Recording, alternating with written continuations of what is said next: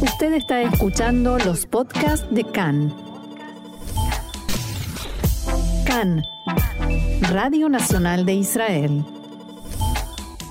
Hoy miércoles 3 de agosto, 6 del mes de Av, estos son nuestros titulares. Israel mantiene las medidas de alerta en torno a Gaza por temor a ataques de la Jihad Islámica, el sur de Israel casi paralizado. El líder del Likud, Benjamin Netanyahu, presentó su programa económico en el marco de su campaña electoral. El líder de Hezbollah, Hassan Nasrallah, dijo que si Israel es serio en torno al límite marítimo con el Líbano, habrá desarrollos positivos.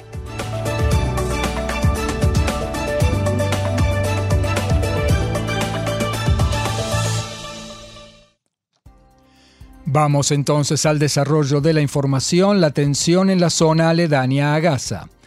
El alerta en el sur continuará hoy por segunda jornada consecutiva por temor al lanzamiento de cohetes, fuego de francotiradores o disparos de obuses antitanques desde la franja de Gaza a la zona aledaña a Gaza y el Negev occidental.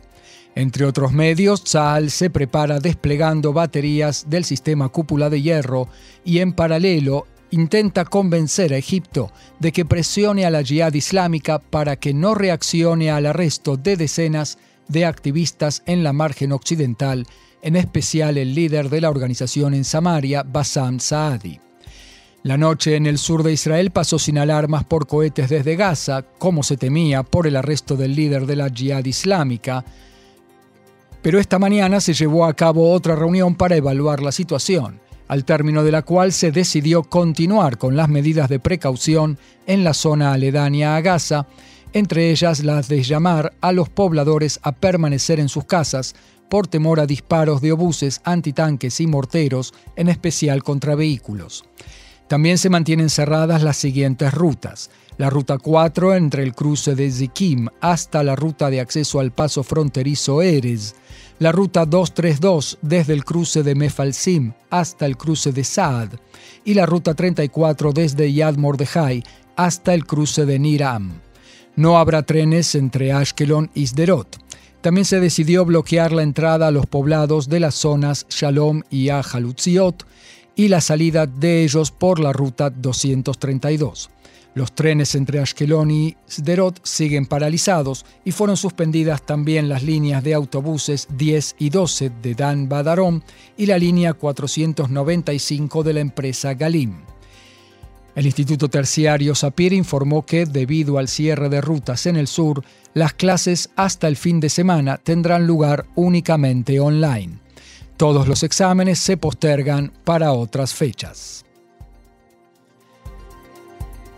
Una encumbrada fuente de la organización terrorista radical Jihad Islámica admitió en diálogo con Khan que su organización ha trepado a un árbol muy alto con sus amenazas y que considera bajarse de él por medio de una reacción medida que no haga daño a Israel, pero que le permita dar por cumplidas dichas amenazas. La fuente estimó que semejante reacción podría ser el lanzamiento de cohetes hacia terrenos abiertos en Israel o su disparo hacia el mar. Subrayó que aún no fue tomada la decisión en el tema e indicó que Egipto y el Hamas presionan fuertemente a la Jihad Islámica para que actúe con moderación. Chahal también decidió un reclutamiento reducido de 100 soldados de la reserva para reforzar a algunos coordinadores de seguridad en el llamado Tefaza, o sea, la zona aledaña a Gaza, para ayudarlo temporariamente en el aislamiento de la región.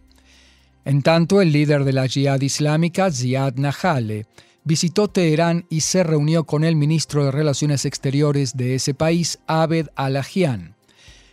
La agencia de noticias iraní Fares informa que la visita tuvo lugar en los últimos días.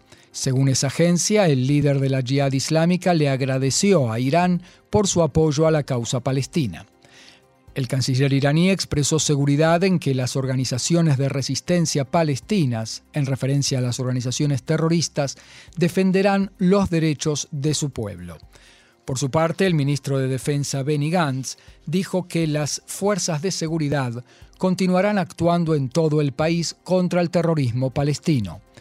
Abro comillas, nuestra política es clara Quien quiera trabajar y vivir en buena vecindad encontrará una mano extendida. Con la otra mano golpearemos duro a todo aquel que ataque a los ciudadanos de Israel y haga reinar el terror, dijo Gantz en una visita a la unidad Judea y Samaria. El diputado Avi Dichter del Likud, quien fuera en el pasado director del Servicio de Seguridad General, el Shin Bet, dijo que el poder de disuasión frente a la yihad islámica se ha debilitado en lugar de fortalecerse. En diálogo con Khan, dijo Dichter que toda organización terrorista que perpetra un atentado debe comprender que ello tiene un precio, pero Israel reacciona solo frente al Hamas y solo en Gaza. A mi modo de ver, eso es un error. Se debe reaccionar tanto contra quien controla el terreno como quien dispara, como contra quien dispara los cohetes, dijo Dichter.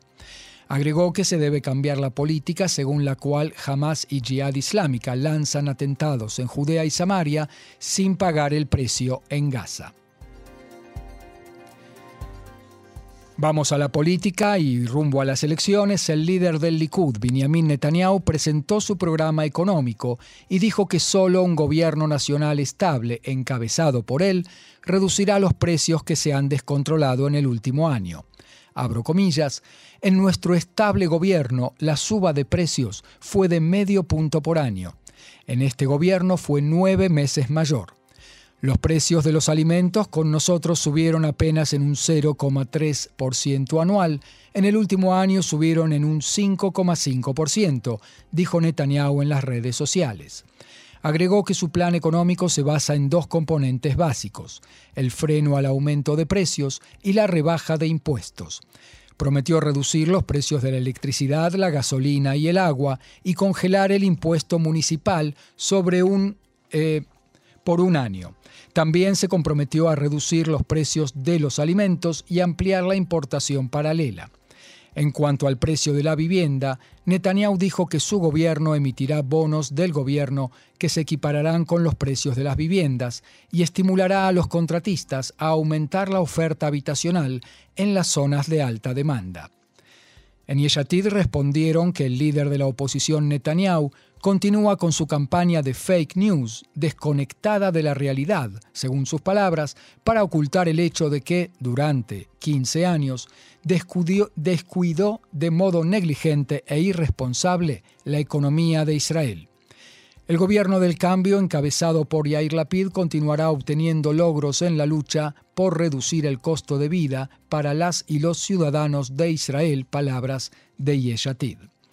En Cajol Lavantik Hadashah, el frente partidario de Benny Gantz y Guidon Saar dijeron que quien impidió la aprobación del presupuesto nacional por razones personales y judiciales colocó su beneficio personal por encima del bien del país y atentó gravemente contra la economía de Israel, no es digno ni está capacitado para impulsar ninguna solución económica. Después de las elecciones formaremos un gobierno estable y amplio que sacará a Israel de la crisis sin Netanyahu, dice el comunicado de Cajol Labán Tikva Hadashah. En otro partido, la ministra Ayele Chaquet, titular de Arrua Hatzionit, el que recordemos se formó de la unión de su partido original, Yamina, con Heretz de Joas Endel y Tzvi Hauser, sigue buscando candidatos para completar su lista de cara a las elecciones del primero de noviembre. En este sentido, su primera opción era el viceministro Natán Kahana, que todavía no decidió si permanecerá en el partido o si lo abandonará y no da señales de que vaya a resolver el dilema a corto plazo. Por tanto, Khan pudo saber que Shaked está dispuesta a ofrecer el tercer lugar de su lista al actual intendente de Givat Shmuel y líder de Abaita Yehudi, Yossi Brodny ello a cambio de hacer una alianza entre los dos partidos y que Abaita Yehudi permita que la nueva lista que formen utilice la letra Bet en la papeleta de votación, que es la que ellos tienen, es fácil de identificar y por eso Shaked quiere usarla. Fuentes políticas dijeron a Khan que Brodny se niega a conformarse con el tercer lugar y exige traer consigo a la lista más candidatos, que también sean integrados. Esto impide que las partes lleguen a un acuerdo, al menos por el momento. En la oficina de Ayele Chaquet rehusaron responder a estos comentarios. Fuentes en Abaita Yehudi comunicaron: Se trata de un globo de ensayo. Brodny ya ha demostrado que su único interés es el bien público. Él no está buscando un puesto político, sino preocuparse por el público religioso nacional, que necesita un hogar con sus valores y los llama a regresar a Abaita Yehudi. El conflicto en los contactos por la postulación conjunta en las elecciones de los partidos de la ultraderecha religiosa Tzionut Datit y Otzma Yehudit. El diputado Itamar Ben-Gvir, líder de Otzma Yehudit, expresó su esperanza de que al final se alcancen entendimientos, pero según él, la sensación en el camino hacia esos acuerdos no es buena comentando el apoyo del líder de Tzionut Datit, Bezalel Smotrich, a blindar un lugar en la lista de candidatos del Frente para Moshe Saada, en el séptimo lugar en la lista, Ben-Gvir dijo que Saada es un hombre que respeta mucho, pero él prefiere a Almog Cohen, representante de la periferia que habla a todo el pueblo de Israel. Según él, Otzma Yehudit, su partido, puede postularse sin alianzas, y ello solo lo beneficiaría pero teme que otros compañeros no pasen el umbral y por eso llama a postularse juntos, pero con honestidad e igualdad y sin presiones de unos a otros. Y el diputado Eli Abidar anunció la fundación de un nuevo partido llamado Israel Hofshit, es decir, Israel Libre. Avidar dijo que el nuevo partido será el nuevo hogar político para ciudadanos con valores que ven cómo sus representantes esparcen cada día slogans en las pantallas, pero en el momento de la verdad hacen lo contrario, y políticos que diluyen sus posturas para huir a los brazos de Benjamin Netanyahu en el momento de la verdad. En diálogo con Khan, Vidar criticó al gobierno saliente por no haber aprobado la ley para impedir que un parlamentario, sobre el cual pesa una acusación penal, pueda formar gobierno y la ley mediante la cual se limite la cantidad de años que un primer ministro puede ejercer el cargo. Según Avidar, esas fueron las dos de las principales promesas en base a las cuales se formó el gobierno y no se cumplieron. La gente de Avidar dijo que se quedará hasta el final de la campaña o bien se unirá a un partido existente. Nos vamos a relaciones externas de Israel con el Medio Oriente, las negociaciones con el Líbano por el trazado del límite marítimo. El Gabinete de Seguridad trató esta mañana acerca de los trabajos en la plataforma gasífera Karish. La actividad de extracción de gas natural en la plataforma Karish debería iniciarse en septiembre y en Israel estiman que las negociaciones con el Líbano se reanudarán en las próximas dos semanas para intentar llegar a un acuerdo hasta esa fecha. En tanto, el líder de Hezbollah, Hassan Nasrallah, dijo que el mediador norteamericano Amos Hochstein transmitirá la respuesta de Israel en pocos días más e indicó que Hochstein sabe que queda poco tiempo. Nasrallah agregó que si Israel demuestra seriedad, las cosas se desarrollarán en la dirección deseada. El director general de la Agencia Internacional de Energía Atómica, Rafael Grossi, advirtió en la tarde de ayer sobre el rápido avance del programa nuclear de Irán en el contexto de las crecientes tensiones y la falta de progreso en la negociación para recuperar el acuerdo nuclear de 2015. Grossi advirtió en una conferencia de prensa que el programa nuclear de Irán avanza muy muy rápido y al mismo tiempo dijo que no es imposible aprobar el plan nuclear iraní, pero ello requiere un trabajo muy completo e imprescindible. El director de la Agencia Nuclear de la ONU señaló también que Irán ya informó de la instalación de nuevas centrifugadoras avanzadas, por lo que la Agencia Internacional de Energía Atómica está lista para las tareas de inspección. Unas horas antes, el gobierno de Irán había anunciado la inyección de gas en cientos de centrifugadoras avanzadas en respuesta al nuevo paquete de sanciones anunciado por Estados Unidos, al que definió como medidas irracionales de Washington. El ministro de Exteriores iraní, Hossein Amir Abdollahian, dijo que Irán ha respondido a la acción de Estados Unidos inyectando gas en cientos de centrifugadoras avanzadas, debido a la locura de las infectivas sanciones por parte de Estados Unidos desde la retirada unilateral de Washington del acuerdo en 2018. Otro tema, a pesar de la agencia de la enérgica oposición de la comunidad judía norteamericana, un reloj pulsera que perteneció a Adolf Hitler fue vendido a un comprador privado por un millón cien mil dólares. En la famosa casa de remates Alexander en Maryland, Estados Unidos, dijeron a la prensa que fue una venta realizada para conservar la historia, según su expresión. Ello no alcanzó para acallar las amplias críticas por la venta del reloj en las que se eh, están grabadas las iniciales AH junto a una cruz svástica, vendido, como está dicho, por un millón cien mil dólares. Según el catálogo de venta, Adolf Hitler recibió el reloj de regalo en 1933, al parecer como regalo de cumpleaños, en el año en que se convirtió en canciller de Alemania fue tomado de las posesiones personales de Hitler en mayo de 1945, cuando 30 soldados franceses llegaron a su residencia de verano, luego fue robado y se perdió por varias generaciones. No fue el único artículo perteneciente a nazis que fue puesto a remate. Junto al reloj fueron vendidos un vestido que perteneció a Eva Braun, la esposa de Hitler, una foto autografiada de un alto líder nazi y un parche amarillo.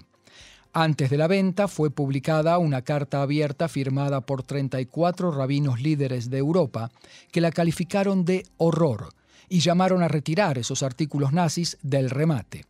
En la casa de remates, como está dicho, dijeron que su intención fue la de conservar la historia. La vicepresidenta de Alexander dijo, tanto si la historia es mala como buena, debemos conservarla si objetos históricos no sin objetos históricos no quedarán pruebas de lo ocurrido. De hecho, la casa de remates no ofrece pruebas concretas de que se trata de un reloj perteneciente en efecto a Hitler, pero expertos independientes sostienen que existe una muy alta probabilidad de que sí fue propiedad de Hitler. De todos modos, el precio fue menor que el esperado. En la casa de remates esperaban obtener por lo menos 2 millones y dijeron que podía haber llegado a 4 millones de dólares. Los sobrevivientes de la Shoah israelíes de origen rumano serán reconocidos como beneficiarios de una pensión mensual de Rumania. Así lo determina un acuerdo alcanzado entre la Asociación de Derechos de los Sobrevivientes del Holocausto y la institución del Seguro Social de Rumania. El primer ministro Yair Lapid dijo que se trata de la corrección de una injusticia de decenas de años. Es nuestra obligación básica como sociedad preocuparnos por los que, porque los sobrevivientes vivan el resto de sus vidas del mejor modo posible, subrayó el Premier.